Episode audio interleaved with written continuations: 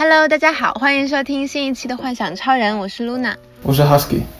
嗯，那这一期呢，我们要聊一聊我最近的一个非常有趣的经历，就是 我闲来无事，然后可能是钱太多烧得慌，然后去住了一下北京最近还挺火的，叫做无印良品酒店 （Muji Hotel），Muji Hotel。好玩吗？你是说那个酒店吗？还是我的这趟经历？整个的感受，整个感受啊，我觉得挺好玩的啊，花钱当然好玩了。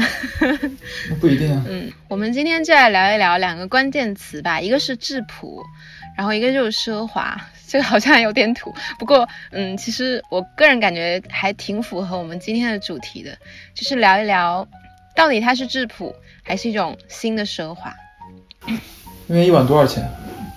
那边一晚，嗯，其实。我们并没有给那个无印良品酒店打广告啊！今天 首先声明一下，只是单纯的分享。我对无印良品一点兴趣都没有。我首先声明一下，我今天是来专门针对你说的话进行反驳的。没关系，嗯，好，其实无印良品酒店它还这个概念还挺新的，好像世界只有三间这样子。然后北中国的话是北京和。广州好像还是深圳来着，我记不清了。有无印良品的酒店，世界三家，中国就有两家，好像是。所以你的意思是全亚洲有三家，还有第三家在日本是吧？我猜。哦，应该是吧。对，那其实预定 Muji Hotel 还是挺方便的，就是在它有一个官网，嗯，叫 Muji Hotel 北京，然后直接在上面可以选择日期，还有你的要的房型，然后它分别的价格，呃，我好像记得是有。就 A 型房就是最小的那一种，好像是一个单人间，类似一个比较小的床，是单纯房价的话好像是五百多一个晚上，然后 B 型房的话是七百多还是六百多？七百多，对，然后再往上就有一千多，然后到后来三千多，好好像还有更贵的吧？还有三千多的。对对对，还有三千多，三千多是那种像一个就是套间一样的，虽然也不大吧，但是是有两个房间的，有然后有有那种客厅，然后有那种什么像会议间一样，就是一个小的研讨室那种，然后还有一个床这样子。然后我这次选择的是 B 型房，就是就是还挺中中等偏下，不过感觉看起来已经很不错了。对，就是还有一个，嗯，大家如果想要预定的话，一定要提前。我我不知道为什么它那么火，就是可能大概我我是提前了一个月去预定，然后 Type A 已经被订光了，就是那个最便宜的那个房间。对，哇，所以你才订到 Type B。对。哦，那你还不是到那种程度？对我这样一个穷鬼来说，嗯，不过。B 的话稍微比 A 大一点嘛，房间好像 A 的话就十多平，然后 B 的话是二十二平吧，如果没记错的话。嗯，大家可以上它的官网去看一下，然后包括它有一些房间的照片。那个酒店在天安门旁边是吧？据说。对啊，它在那个就是北京那个什么大石烂大石烂区，还是大石烂？大石烂是。嗯，那个就是前门嘛。现现在前门就北京的前门，整个都发展成为了一片，嗯，怎么说呢？那种感觉就是有有文艺，然后有商业，然后 可以这么讲，对，然后就是综合在一起。然后那边现在有很多嗯挺时兴的一些品牌，还有一些店铺都开那里。包括这次还去体验了 Keep Land，就是那个一个运动。App 的线下的一个商店这样子，然后包括 Muji，嗯，那我感觉其实对于这样一个地段来说，因为它离天安门很近嘛，就大概你在 Muji Hotel 的顶楼就可以看到天安门，晚上白天也可以，如果没有雾霾的话，就很近啊。然后可能是在二环，对，所以它这个价格也是可以理解的，嗯，它这个价格大概就跟欧美的。呃，还不错的普通的酒店价格差不多。嗯，可是在北京的话，这个价格其实都可以订什么希尔顿了之类的。说实话，大概是是不是四星酒店那种价格？啊，差不多，对。差不多四星吧，因为对，在你要在欧美订大概一百欧左右的酒店的话，可能一般就是欧美酒店就比三星好一点那种。啊，因为我在美国就是。知道那个酒店就基本上都是一百欧。如果要酒店的话，除非你是住那种一百多美元。啊，对，sorry，一百美元，对，或者一百多美元，就是普通的酒店。嗯。对，除了说住民宿啊之类的。那其实像 Muji Hotel，它造在那个地方，嗯，它周围其实吃饭什么还是很方便的，包括交通啊，就是地铁口就在旁边，都很方便。嗯，对整个周围的环境处，嗯。你觉得酒店本身跟你比如说其他酒店有什么不太一样的？本身因为它是无印良品。第一观感 啊。首先不说那个，不说抬头，不说那个标题。不说就就把它当做一个普通酒店。如果说实话，如果它不是无印良品的话，这个价格我应该不会定。对，因为我其实还挺喜欢无印良品这个品牌的，包括它的东西就是很做的都比较的简单，然后也比较森系，就比较适合我嘛。然后我之前也经常买它的东西，所以这次想去体验一下。嗯，但你买它的东西应该就知道它很简单的东西可以卖的很贵啊。应该有这个期待在里面，有这个期待，就是但是没想到他的酒店还是走了他一贯的风格。但其实今天我想聊这个，主要是因为就是我在无印良品里面看到了一本他们的册子，那本书好像就要一百块，然后一本很大的书，然后是用牛皮纸做的封面，然后上面写用三就是用红色字写的 MUJI，然后它里面介绍了它的一个什么企业的理念呐，什么基本上都是要。质朴啊，要接近人民啊，然后之类的，b l a blah，然后让我感觉可能对他有一些重新的自己的想法，就没有之前那么的，包括这次在无印良品酒店以及它的价格，还有他房间的一些体验，包括木吉 Hotel，我感觉他的服务态度并没有我想象的那么那么让我觉得温馨，因为我总觉得一个。嗯，这种日本品牌的酒店应该会有像在日本一样的那种服务感受。嗯，我我是本人没去过日本啦，但是我在台湾的时候，就是他们会非常的热情，然后非常的有礼貌，非常的友友善。对我这次其实去之前的体期待是他们会这样子服务，但是我在那边感觉其实嗯服务态度还挺冷漠的。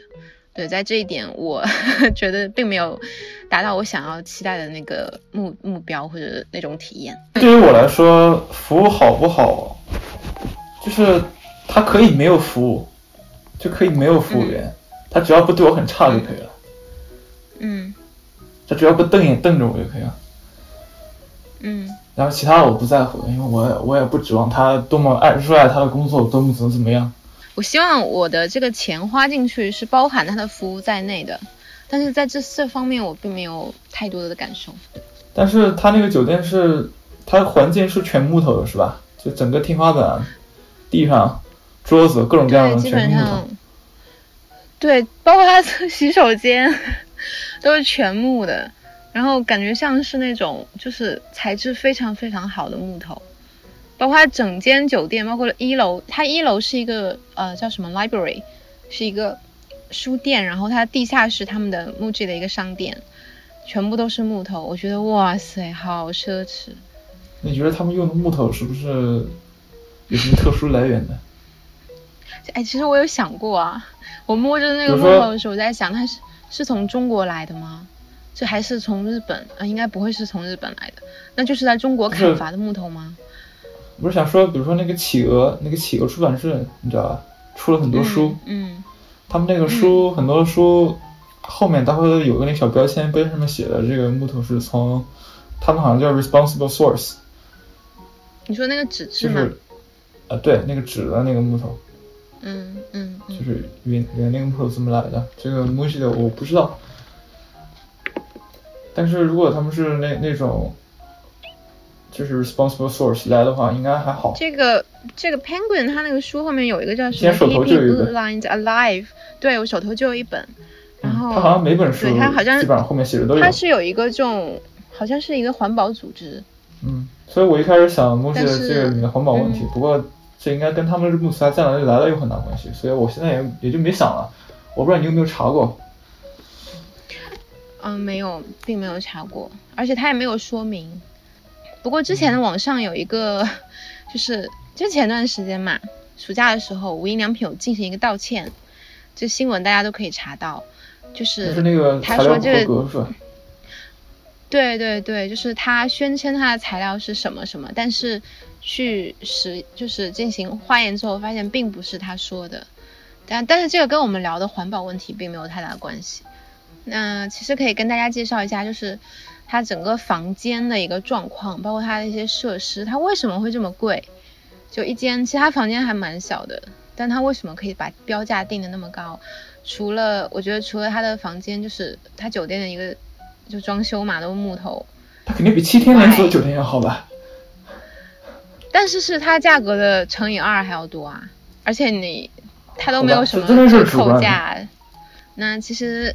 包括我自己蛮蛮欣慰的是，我走进那个房间的时候的第一印象是非常好的，因为包括它的整个装修，还有它的落地窗，整个光线，然后它的温让我感觉那种温暖都是很舒服的，就是还有它那个床也是就是榻榻米嘛，然后包括它的木地板什么的。对，然后他还配备了他们自己的，因为他他那个房间里全是 MUJI 自己的东西，什么加湿器啊、CD 机，还有空气净化器，对，包括智能马桶等等等等，对，都是非常。精油吗？精油好像就他那个他那加湿器里，但他那个加湿器里面的水质一开始是有味道的，就就我就很诧异，就可能只是偶尔的一个。可能是因为忘记给我们打扫了或者什么，对，然后包括他的床被子都是羽绒被，就是这些东西还是非常好的。然后还有一些小零食，哎，这个我非常喜欢，它都是木吉自己的小零食，就包括你在楼下那个商店都可以买到，嗯。然后我我我就是自己有注意到一个，就是他房间的墙纸。我一开始是以为它没有粉刷好，就摸起来糙糙的。然后后来我仔细观察一下，它是贴了那种仿，就仿木纹的那种白色墙纸。它试图把整个房间的那种氛围都迎合的非常的自然，然后非常的无印良品。对，这一点还不错。他就差自己盖楼了。然后，因为那个楼就是。是跟一个商场在一起的，对吧？它是它是一片很大的一个区的其中一部分。对对对，它那个楼下还有一些什么店铺，一些吃饭的地方。嗯，其实单说整个房间，如果它可以再大一点就更好了。房间还是有点小，就如果说这个价位在北京的酒店的话，房间应该会应该要更大一点。对，这可能就是它质朴的地方吧。好吧，也有可能是因为 日本本来他们的房间都以小著称嘛。对，那其实再谈一谈酒店其他设施。那 Husky 你自己，你有就是知道他们的酒店还有一些什么其他设施吗？其实还挺有名的，因为专门有人去吃他们的餐厅。我比较在意的是洗衣房，其实不过你说餐厅确实，嗯，Muji Diner，嗯，Muji Diner，然后还有，我一共去过两家。Muji Diner，那这家呃一个是美店这家，还有一个是叫 Muji Diner，是叫 Muji Diner，对对对对对，还有一个特别大的 logo，就在四楼，电梯可以直达。嗯，还有芬兰的 Muji Finland，哦，里面的那个 Muji Diner。Muji Finland Diner，好吧，芬兰的 Muji Diner 是什么样的？那是一家，那是那个不是酒店里面配的，那个就是他 Muji 的那个店里面，他那个店因为是总店嘛，比较大，什么都有。有一些家具，有一些普通的那些衣服，然后零食，嗯，它还有一些好像只有这边才卖的东西，反正中国应该不卖三文鱼，就是鲜三文鱼，生鲜三文鱼，然后鸡蛋。他会帮你直接切片吗？还是？不是，是它是切好的，然后放在包装里面，真空包装的，在货架上摆着，跟超市有点像。就是它那些东西不是 MUJI 本身出的，是它跟其他品牌就是联合起来。从其他地方进的，相当于，嗯，那可能因为当地人比较喜欢吃，所以就就做了这个吧，可能是这样。就是一种文化输入的 和当地文化的结合，对。对，然后。好，当我没说，尴尬。我当时我当时去那个木吉蛋的时候，我还没见特别多人在吃饭，因为我不是吃饭点去的，就有人在喝喝东西，吃一些点心之类的。对，然后前台也没有人去，就不停的上菜，所以我也没有观察过他那个菜。我当时也没时间吃饭，所以，呃，但那家店里面还有一个那个一个特别小的，相当于一个博物馆吧，小博物馆，里面展出了一些跟 MUJI 的所谓的企业文化有关系的一些艺术品，就是用 MUJI 的一些产品，比方说，怎么说呢？比如说 MUJI 的袜子，他们那个他们那因为那个袜子它有有几款是那种。颜色特别直的啊，都是颜色特别直的，其实，然后灰灰的，黄黄黄的，就是说纯色，就纯色，然后有些染色的那种。对，然后有些材质在里面，他们那个袜子一层一层叠起来，然后空间上面有一点点错位，形成一种就是那种山丘的那种效果。然后在山丘的脚下放几个那种类似于乐高的那个木头人，特别小的那个人在上面，然后给他们撑那个小伞。然后就好像是在一个沙滩旁边度假一样，就是他所有的东西都是用 MUJI 的某个产品以基底做的，好像他那个还是会每隔一段时间变一次吧，那个展览我也不确定。MUJI 的芬兰店是什么时候开的？刚开的，刚开没多久。刚开的，哦，都开到北欧去，好厉害，好厉害。他还有一个儿童区。是小给小朋友玩的吗？有有跟什么科技结合起来吗？啊，不过因为 包括什么三 D 眼镜，好像儿童区特别多，就是有一个投影啊，有个那种可交互式的投影，然后小孩在那地方，我也不知道他们在干嘛。其实我完全看不懂他们在干嘛。他们对那个投影在不停的画一些东西，他们画的画的东西都在投影上面有有显示，形成一些看起来好像很实际的东西。然后其他的那种玩的就是跟就跟中国的一样啊，就是有那种拇指的那个章。就是可以刻字，可以在一个一个地方刻字的那个，然后盖大家应该都知道，嗯啊，我也不知道那个是干嘛的，其实我也玩过很多次，就是无法，不知道他们在干嘛。也去过什么美国的 MUJI 的商店，都没有像你说的芬兰的这么全面。我感觉它还是在进步的，就是在结合芬兰人的一些日常生活的一些习惯和需求，在做一些改进。对嗯，也可能芬兰人太习习惯了。必须要集合，因为 不是，因为中国像国内的一些 MUJI 的 store 好像并没有你说的这些东西，对，嗯，也有可能是一个他刚刚到北欧，可能是北欧第一家吧，我猜的，然后他需要做的全面一点，然后尤其他的一些企业文化怎么介绍给那边的人，就通过一些小的展览会比较有有趣。好，那我们再回到我们说的 MUJI Hotel，日语怎么说的？MUJI Hotel，OK。我以为你要模，我以为那应该都，我以为你要模仿我。没有，我模仿不了。那我们介绍了整个，哎，对，还忘记讲，就是在 MUJI Hotel 的一个服务的感受。嗯，包括我去 check in 的时候，只有一个一位那个就服务人员，然后帮我取入办理入住，然后。我一开始其实期待的是像在日本一样的那种服务体验，就因为我知道在日本，包括最最街头的 Seven Eleven 啊或者什么那种便利店，然后大家的服务态度都是非常非常热情的。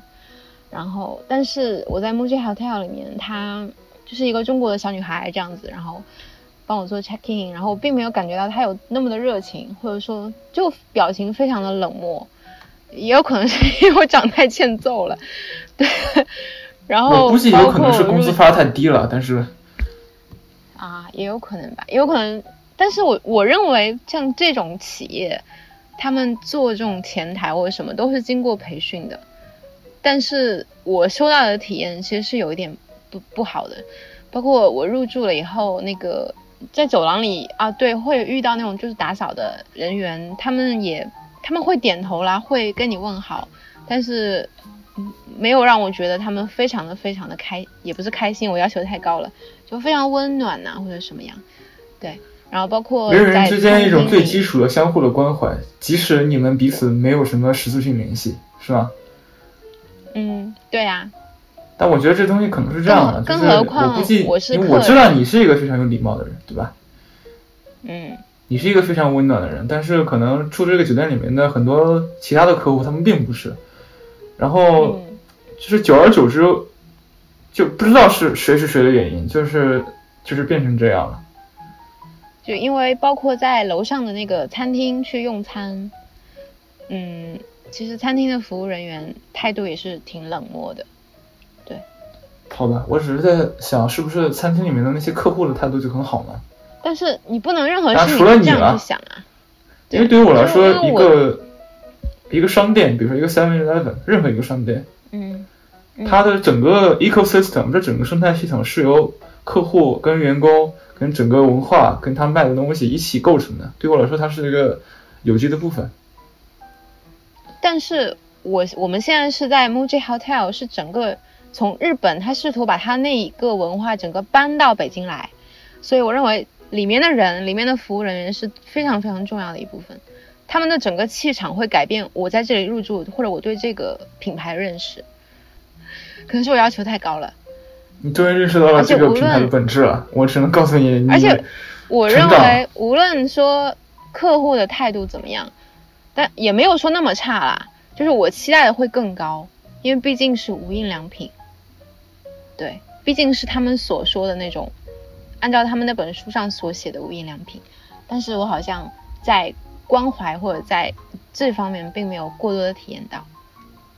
好吧，不不不太赞同，不过先把这件事搁在这里吧，继续往下说。OK，哎，其实我还想说，就是你去住的话，可以订他们的早餐，他们早餐真的还是挺不错的，是六十块一位，然后吃的非常好，你可以选中餐或者选日系的那种。对，然后选我选的日日系，然后里面竟然有有煎三文鱼，我觉得非常好。对，他会他半自助，他会帮你准备好一部分是他们固定的餐点，然后还有一部分蔬菜水果你可以自己去拿。哦，就是沙拉自助，然后然后固定的餐。对，然后它整个餐厅的风景就是还是不错的，它整个的 view 比较好。大概这个酒店的介绍就到这里。对我们深入的再继续往下聊一下，就除了这些外部的，哎，那个酒店是不是还有还有那个整个天花板、整个墙上都塞满 MUJI 的产品呢？一个啊，就是它那个整个楼就是那样啊，就是 有一面墙从地下一层到餐厅那边全部都是空的，然后它里面放了 MUJI 的各种东西。我我记得最多是能拿走吧，好像。可以拿，我拿下来了，但是我又给它放回去了，应该有监控吧？我觉得蛮有趣的，也是一种。监控你拿走了是吧？嗯，我相信你也不会一百多块钱，我犯不着为了一百多块钱的东西去跟自己的道德做斗争。嗯，其实它这个设计挺有意思的，对，它里面塞了满满的，就可能你远看还会以为那是一幅画，对，其实是真的。对，包括它的再远看一点，可能有一面墙，因为都是一个一个颜色的东西。嗯，都比较什么白色、黄色、黑色、灰色，比较灰调的东西。嗯，那其实我之所以这一期想要聊这个，是因为我在那本书就 MUJI 的关于无就叫无印良品那本书里面读到了他们的社长金先生吧，我们就这么说，他在里面写了一段话，他说无印良品它是一九。八零年在日本创立，那它与当时的社会习惯形成了鲜明的对比。他说，一方面海外的奢侈品牌逐渐博得消费者的喜爱，而另一方面廉价制糙的低端品牌充斥着市场。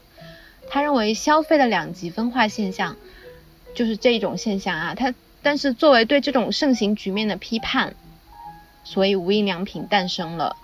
无印良品它致力于还原产品使用的形象。同时，在生活和改善生活的物品之间维持合理的平衡，用我需要的代替我想要的，倡导一种舒适的生活格调。嗯，啊，这我还是能理解，是可以，至少在一点上我可以理解。哪一点？对于我来说，因为无印良品那些东西就就很简单嘛，质量应该也质量也不错，看起来质量挺好的，对，然后又很简单，没什么花哨感。那我真的是可能，我真的是我真的需要一双鞋的时候，我就会那边去那边买一双鞋。我不需要的时候可能不会买，因为我我在买多了一样的设计，一样的就是类似的那种色调，对我来说对我的生活好像没什么影响。嗯嗯嗯。但是我我在这次住完无印良品酒店之后，我认为他们所谓的一种平衡、一种舒适的生活格调是建立在真的是。太多的木质，太多的木材，无论或者说是布，或者说是纸，对我认为真的非常的不环保。不过这跟木材的来源有关系啊，就跟我们一开始说的一样。哦，也有可能。比方说，哎，其实我比方说，你看，还跟地域有关系。比方说，你看北欧的那些，所基本上所有的，就是他们每家每户有那个度假用的那个房子，都是全木的。嗯嗯嗯。嗯。就是有很在很多层面来说，是因为他们没有选择。小屋。就是木头，就是最最方便的，你去建一个房子。嗯。嗯，但是。所以说，不过不过，在日本跟中国的环境下，可能就。对我，因为我自己不清楚日本的无印良品是不是也是这样的装修风格。对，也有可能它全球都是这样的，但是一定有人对它进行过批判吧。反正我个人的态度是，嗯，没有必要这样子。对，他让我觉得过于的叫什么低调的奢华了。不过他还说有一句话叫做希望能让使用这些产品的人在简朴生活中，你要记住啊，他说简朴生活中体验到美和尊严。OK，我的确有体验到美和。尊严，嗯，还在探索中。但是我真的不认为它是一种简朴的生活。对于现在的这样一个全球化变暖，然后木材什么森林全部退化，这样的生活简朴吗？我真的不觉得简朴。对。但我觉得里面有一种简朴的可能性。你是说从美美学体验上？OK，那当然是简朴了。不是，从实用体验上。嗯。比如说呢？比方说，我买了一个他们的桌子。特别好用的一个桌子，也挺贵的，实木的，全木头，特别好的木头，放在家里面。嗯。那我平时买桌子，我可能从宜家买，买的是那种一点点金属，然后很多塑料，然后很多乱七八糟不知道什么材料，合板、三合板，那是什么？嗯。对，这个合合成的那种。嗯。我可能宜家买的东西，我不知道用一两年、两三年，可能要换掉了。那我可以无印良品买的东西，我可以用很久很久很久很久，比如十年、二十年都有可能。那从这个角度来说，嗯，就我的意思是，从这个角度来说，是你买的时候买的是一个，对你买的时候买的是一个轻奢的东西，不是奢侈品，但也不便宜。但是你在买了之后，它之后去使用它的时候，是一种非常简朴的方式去使用的。那对于我来说，整体来说还是可以被称之为简朴的。但是我认为的简朴是取取材于这个环境中，然后在这里用。就比如说像日本的庭院，然后周围有一些森林，我直接从那边取过来，然后这样用。这是我认为的。但这是不可能的呀。而不是，所以说在城市里真的有必要，在这样，所以说在这样一个城市里真的有必要，为了他们的简朴，所谓简朴的一种美学或者一种理念，就去用这么多的木材去还原这样一个环境吗？就是当然对用户的体验是非常好的，但是我会觉得非常的难过在这方面。但是有一点是这样的，有一点是你无论如何都要买一个桌子，对吧？对啊。那又要买宜家的，要买无印良品的，但是就是有有个概念叫 carbon carbon footprint，碳碳脚印，我不知道中文怎么翻译，碳碳痕迹。可能宜家生产这个材料不是特别好的这个桌子，其中所使用到的化学。制剂以及合成它们的这种方法本身所造成的环境影响，要大过你直接从一个就是 responsible source 的这个森林里面拿出一个木头对大于对环境的影响。日本人会？日本应该是没什么木头。对啊。那就是那他可以从其他地方进口。就很有趣的是，之前新闻爆出来，就它有什么三款桌子，它标的是胡桃木，然后产品检验出来是什么一种胶合板。然后还说另外一种是什么木，然后检验出来是纤维板，你不觉得很有趣吗？是啊，但我刚刚说的主要是从就是简朴生活作为一个概念来说的，但作为实际上实践上来说，比方说我说的再好，我也不能够阻挡成千上万的人买了木镜的那个桌子用一年然后扔掉再买一个，也我也不能阻止这个，就是从实际上来说，可能事情发展的方向跟他们所原先所预想的，无论原先预想的再好。可能就完全不一样，就是所谓的消费主义导向下人们的生活习惯，现在人好像都并没有那么的恋旧或者对一个物对啊，就好像 iPhone 一样。嗯，反正 iPhone，我觉得自从 iPhone 六开始吧，基本上你买了之后就可以，就大概就是很久之内它应该就不会不会变慢了。嗯嗯嗯，就是它系统也确实更新了，但是现在系统更新没有像以前系统更新那么每次都要求，比如说处理器要增加多少多少速度，就很快。但是我知道的大部分人基本上还是就可能会一年换一部 iPhone，虽然嗯嗯也没有没什么必要，就是但他们的理念，每次我看苹果发发布会，我基本上每次都看了，然后 Tim Cook 经常就会说他们的理念，他们理念就是生产。好用的，把你的精力集中到这个你所，比如说你的创作，你实际在写的记事本上面的内容，和你实际在别人聊天的这个内容上面。但是好像它产生了一种，至少在我的周围环境里面产生一种结果，就是，其实还是表面上。嗯，你说到这里，其实我在后来住完 Muji Hotel 之后，我在想，可能他真的说。其实这个 hotel 也是近两年的事情，他真的要造这个，并且他全球数目就那么少，可能就三间还是四间，他到底是为了什么？就他花了很大的成本进去，那么多的木材，然后就租了那么大的场地去造这个，他真的只是为了赚钱吗？我觉得好像并不是吧，是不是更多的是一种想要去展示自己品牌或者一个产品的一个平台？因为我在住的时候发现他所有东西都是自己的 MUJI 的东西。包括他的床垫，包括他的枕头，他的闹钟，都是他在商店里可以买到的。对，那我就会去跟宜家的一个销售模式进行一个对比。嗯，我觉得非常有趣。你有没有？宜家万一哪天，万一哪天宜家也出酒店了，真的真的对啊，所以我我现在，我现在就觉得宜家是不是也有这方面的打算？因为这个其实是一个非常的聪明的一个点子。但是宜家好像并不需要。其实这有点，我当然是不知道，那这个企业里面的他们所谓的核心力量，他们的高层是怎么想的了？嗯，就是有点像那个，你知道 Post-it 吧？Post-it，一个做便签的，就是那种黄黄的那种便签，然后接一张，写写点字，可以贴到任何地方那种。嗯嗯嗯嗯嗯嗯，他们就就那个，或者或者或者说这个吧，DHL，一家快递公司。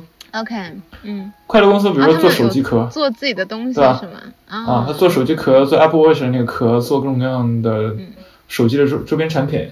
就你不知道他们是做是因为，我觉得这很好，我们要做。我觉得我要宣传我们的品牌形象，所以要做。我觉得这更好赚钱，才要做。我不知道，就很难说。因为我会提到宜家，是因为我觉得这两家风格，一个是北欧的，一个是日本的。他们的风格都是所谓的什么性冷淡风的，就最两个典型的代表 代表作品。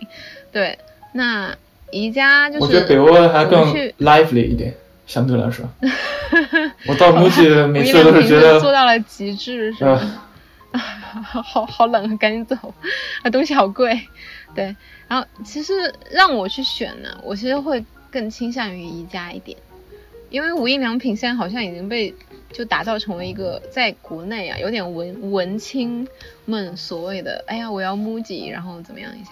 因为包括我在香港的时候，香港的无印良品里面全是文青，然后坐在那边看书，然后也有餐厅，什么对，然后国内现在好像也有点这样子，然后宜家反而让我觉得更加的实用，而且它的东西也比较便宜。你应该不是反对文青吧？你觉得只是反对文青现在所发展成的一种状态？呵 呃，不能，我不反对任何东西，就是说它的受众，对我很少看到那种，就是可能并不是贬低啊，就一些，比如说就比如说我妈妈吧，我的父母他们就不会去逛无印良品，对，然后更多的是一些小年轻，然后会有一些就打扮非常日系的，然后非常舒适的一些主妇或者一些就是绅士们去逛无印良品，国内的确就是这样，绅士。哈哈哈哈哈！哈哈哈哈哈！你开心什么？我从来没有说过你是绅士，是吗？不是，我只是在觉得这个词我很少听到了。现在，而且我觉得无印良品酒店它有自己的哲学在里面，就是他希望这些东西，就是从生活中来让我们去体验到我们在住的里面，包括我们从进门的那一刹那，它的那个木吉的自行车就摆在门口，然后我们进门到走上去，然后到开门，包括我们看到的所有的东西里面，就是它的它的物品是从生活中来的，然后现在我们又通过生活去体验到它，去展示给大家，它这个是一个让我非常钦佩的点，就非常聪明的一个创，就有创意的一个点。然后对于无印良品酒店，包括它什么，它的食物也是非常的精致，嗯，然后哎有一个有一个地方我记得挺有趣，就是那天晚上上去之后在露台，然后会有人出来给我们递毯子，这个是我觉得 很温暖的一件事，但是我希望它都可以这样就好了，对，所以在宜家就没有人管呢，你是困了吗？在宜家就没有人管你啊，你就可以随便那个。然后我在想一个问题。什么问题？我在想两个问题。第一个是，我是更喜欢服务态度好呢，还是更喜欢自助服务呢？第二个是，如果这个世界全都变成无印良品酒店这种样子的话，啊，就比如说我们去商店里面就只能买到那种那些那几个色调的东西，只能买到那几个款式的，质量特别好的又是，嗯，这种东西的时候，我们是不是真的可以对我们的？比如说，我们的消费主义倾向有所帮助呢？那样会不会太无聊了一点？就一定要把原本五彩斑斓的世界恢复到它本来的样子嘛？对呀。所以我觉得他们出书啊，他们要真的觉得，真是他们要宣传宣扬这种价值观的话，可以再出一本书专门讲这个。专门讲这个是吗？嗯，对，因为他们现在这种是有点像，就是就是，比如讲了几页哲学，然后又讲了几页他们企业发展，然后又搞了几页他们那个宣传画。当最多还是他们根本目的还是为了宣传自己的品牌吧？对啊，虽然它叫无印良品，对对对，大家不知道大家知不知道无印良品是什么意思？无印就是无品牌，良品就是优质的产品，就 MUJI 就是无品牌的优质产品。但是它现在做成了一个全球知名的品牌，对，非常的有意思。嗯，这个二倍反就是它创始人的聪明之处吧？我觉得，嗯。当你提出来一个概念的时候，这个概念无论无论要怎么怎么说，它本身都会成为另外一个概念。嗯，对，对，挺有趣的，这个可以去写一篇论文研究一下。但我没说，但我没说，嗯。哎，不过总体来说，包括无印良品酒店什么，包括它的东西，我还是很喜欢的。我觉得如果他们有一些好的东西的话，最好是出了这家店，在生活里面也可以继续去体验这种好的东西。你是说免费吗？还是？比方说，你真的在无印良品的店里面体验到了一种，比如说简单的美，嗯，质朴的美、简朴的美，那不要让它仅停留在你逛逛逛这个店的这么。比如说一个小时或者两个小时里面，就好像我看一本书一样。看本书的时候，好像其实很多人都是这样的。我看本书觉得，哎，这好厉害啊！哎，这种这种这种想法好像不错。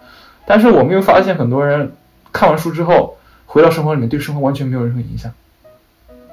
那这个时候他就会说：“那你把它买走啊，你把它买走，跟你带回去，你就可以体验它啦。”嗯。但是你对啊，你带到家里面，但你带到家，你。读完这本书之后，出了家门还是一个样子。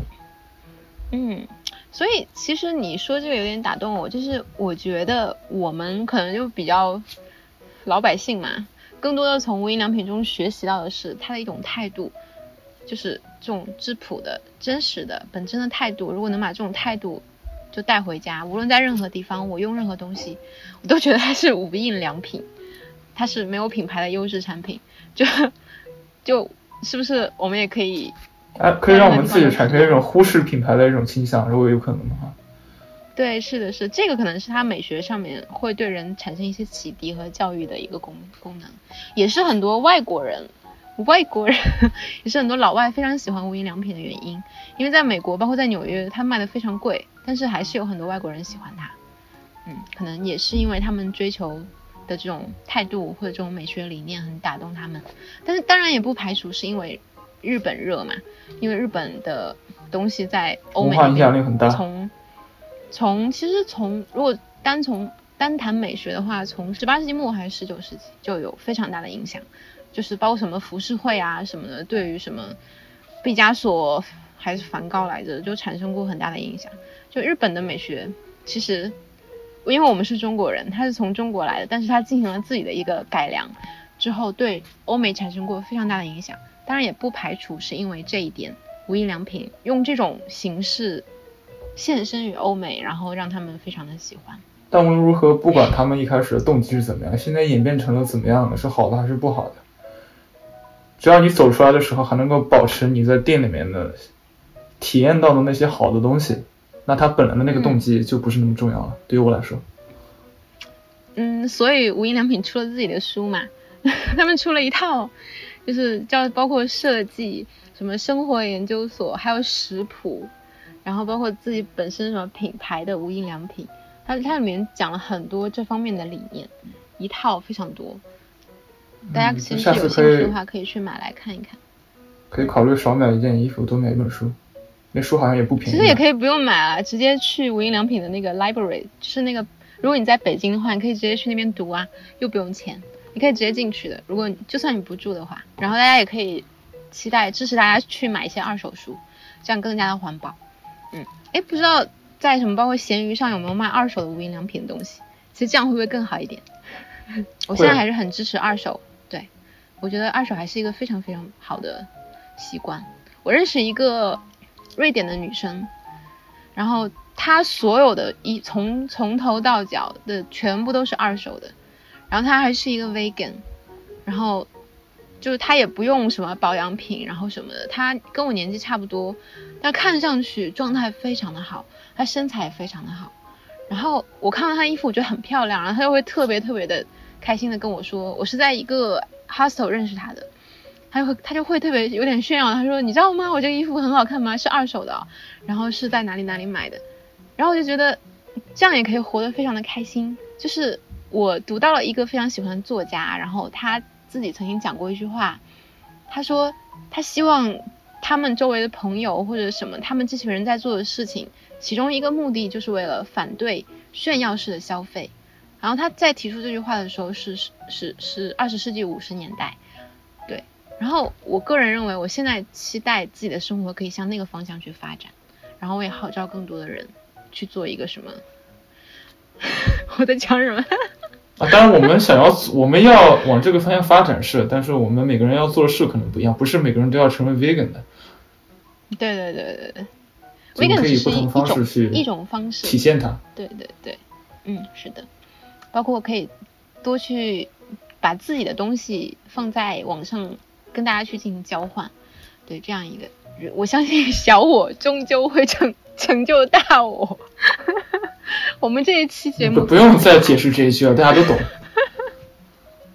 好吧，哎，对，那 Husky，你有没有知道的一些品牌？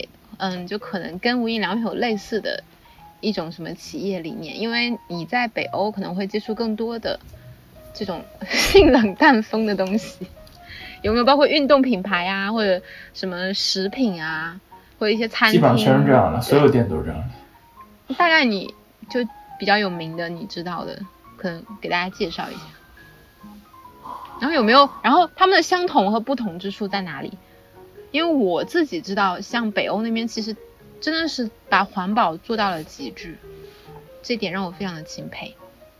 除了你刚刚说那些小木屋什么的，它是建在林中的，成为了树林的一部分，而且非常的美观。我认为那并不是去破坏木材，而它不会说这种挥霍无度的。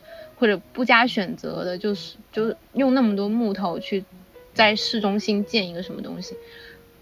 没有，我学校里面那个好多建筑还是砖头的。对呀，对呀。有一个建筑我特别喜欢，嗯，就是一家是一家餐厅，它是也是砖头的主体，主体是砖头，然后里面也是好多木头。没有无印良品那么夸张的木头了，但是也不少木头。但是它开了一个那个，它开了一个天窗，因为四周也是森林。从那个天窗里面，你看到外面的同时也是森林，你会觉得这整个一个地方就是一个，就是你是在森林里面吃饭的那种感觉。虽然其实不是。那我我用一个词语可不可以说，就是那种感受是流淌的，就好像两个空间是打通的，然后有一股气是从这个空间流淌到另外一个空间，这个就非常的好，就不像我在前门，我在一片木头中，然后看到外面是嘈杂的，还有一些什么小商贩呐 之类的，让我觉得很很矛盾。也可能是资源受限制吧，可能是不得已，但是他们有一些不管是什么品牌，他们有一些经典设计，全民经典设计，传统设计。就是你无论在什么店里面，比如说你买一个，比如蒸桑拿用的木桶，嗯，或者在野外喝茶的时候用的那个小墓碑，嗯，或者 barbecue 的那个架子，它不管到什么店里面，它都是同一个，基本上都是一样的设计。就很多不同不同地方、不同店里面，我们不能说不同品牌的不同店里面，因为很多都是手工的这些东西。我不知道这有好有坏吧，有点无聊。嗯。啊，就什么都一样的，但是又很简单，就是产生一种便捷性。这个无聊里面产生一种便捷性，去哪买什么东西好像都类似，所以我就随便就近去找家店买一个特别实用的，其实也挺好看的一个东西，然后去用它，就这样。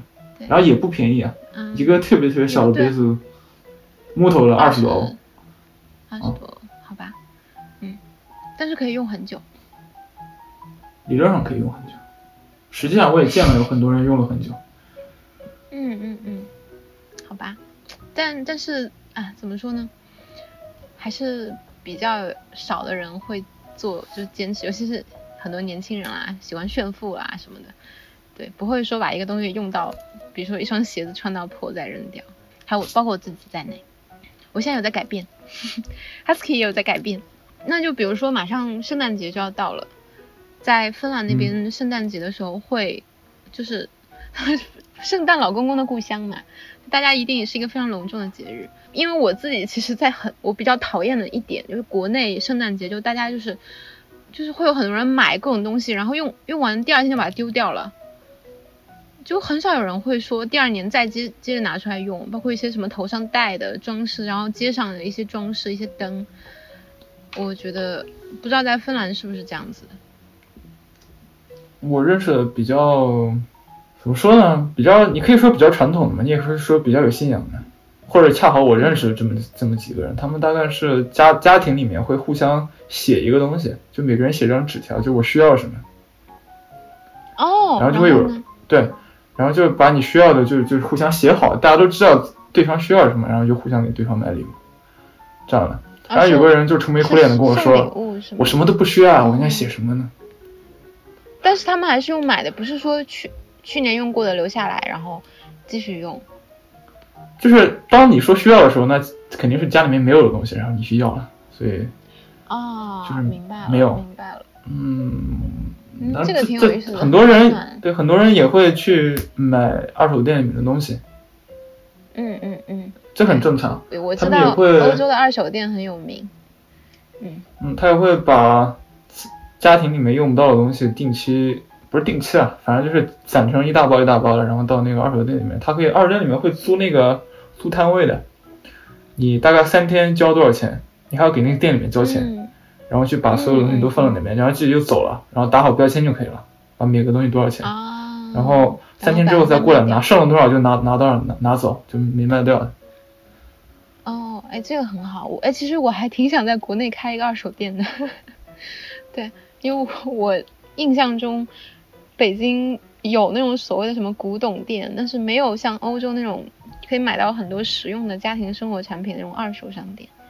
嗯，嗯，还有很多二手店是教堂运营的。啊，慈善类的是吗？嗯，这个也可以理解为一种质朴的生活方式。我觉得我也没讲什么，但我讲了很关键的点，把无印良品店里面提炼的东西拿到生活中，然后再抛弃无印良品品牌的概念。真正达到去品牌化，我要把你这段话剪下来，还有你前面那个报我，我 我把它把你这段话放在我们的开头，嗯，怎么样？然后加一些回声效果。他把生活哲学展示给大家，取得消费者的认同，进而对他的产品产生认同，得来品牌忠诚度。但是对于我们来说，最重要的不是品牌忠诚度，而是价值观。真正无法被轻易夺走的是价值观。无印良品可能没有了，或者你到一个没有无印良品的地方，但是只要他给你的这些，啊他不是给你的这些，他激发你，你自己得到的这些好的东西可以留下来的话，那么就好了。我相信无印良品的创始人也会很开心的。他他如果他真的是像书里面写的这么想的话，他听到我说这句话，他也应该很认同。泪泪泪流满面。其实，嗯，我无论是 他不会泪流满面的，但他东西还是他的，包括他酒店、他的书店，我体验到了美，也体验到了尊严。嗯，但是可能就像你说的，更多的是需要我们自己去从中体会到一些哲学，或者体会到一些他的价值观。然后，因为我看到很多。我一开始搜无印良品酒店，很多是从比如说小什么书一个 app 上面，然后还有一些就比如说那种就是那种平台，大家都是去打卡。就所谓现在打卡这两个字，已经我们已经被打卡所包围了。我说我啦，我的周围所有人都在打卡，每天都在打卡。大家去无印良品酒店就是去打卡，然后拍一些啊看上去美美的照片，真的很少有人去反思里面的。就比如说我们去讨论这些话题，对。它只是一个，就我自己看到一些问题，我希望更多人去从这种方面、这种层面去思考。所以，当你体验好了之后，真正带回到生活里面去，你就不需要无印良品的。你在你在 Louis Vuitton 里面也可以体验到这种美和尊严。是的，所以我也希望无印良品或者类似的一些商家，可以在精神层面更多的去。影响更多的人，比如说我，其实我还蛮期待 MUJI 会有一场自己的，比如说在北京有一场自己的发布会啊，或者有一场宣讲会啊，或者有一个什么，有个发他们企业的一种什么创始人之类的来我们做一些演讲，然后在大学里或者什么去感染更多的人，但是好像没有听到过。对，他们的美学我很喜欢，也很赞同。我希望他们在精神方面更多的去感染年轻人，而不他们要真这么做的话，他真感染到了，可能赚钱就赚少赚很多。嗯，所以说啊，这就是 一种选择问题。但是如果真的可以这样做的话，那这个品牌可能在历史上面的价值会更高一些。哇哦，我们好伟大！我一定要艾特一下无印良品的那个 Instagram 的官方，让他们来听一下我们这期节目。他们 Instagram 有中国区的？哎，我不知道啊，Instagram 好像有北京吧？还是应该哦，有有香港，我记得好像是。对，有中国区啊。嗯，那其实说到这里呢，我们也希望大家可以加入到我们的聊天中，因为。每个人都有不同的观点，包括你对这个品牌的看法。如果你能跟我们一起去聊的话，可能这个节目会更加的丰富。然后也希望如果有兴趣的朋友可以给我们发 email，然后成为我们的对谈之一，不定期的参与到我们的节目中来，让我们的幻想超人更加的圆满，更加幻想。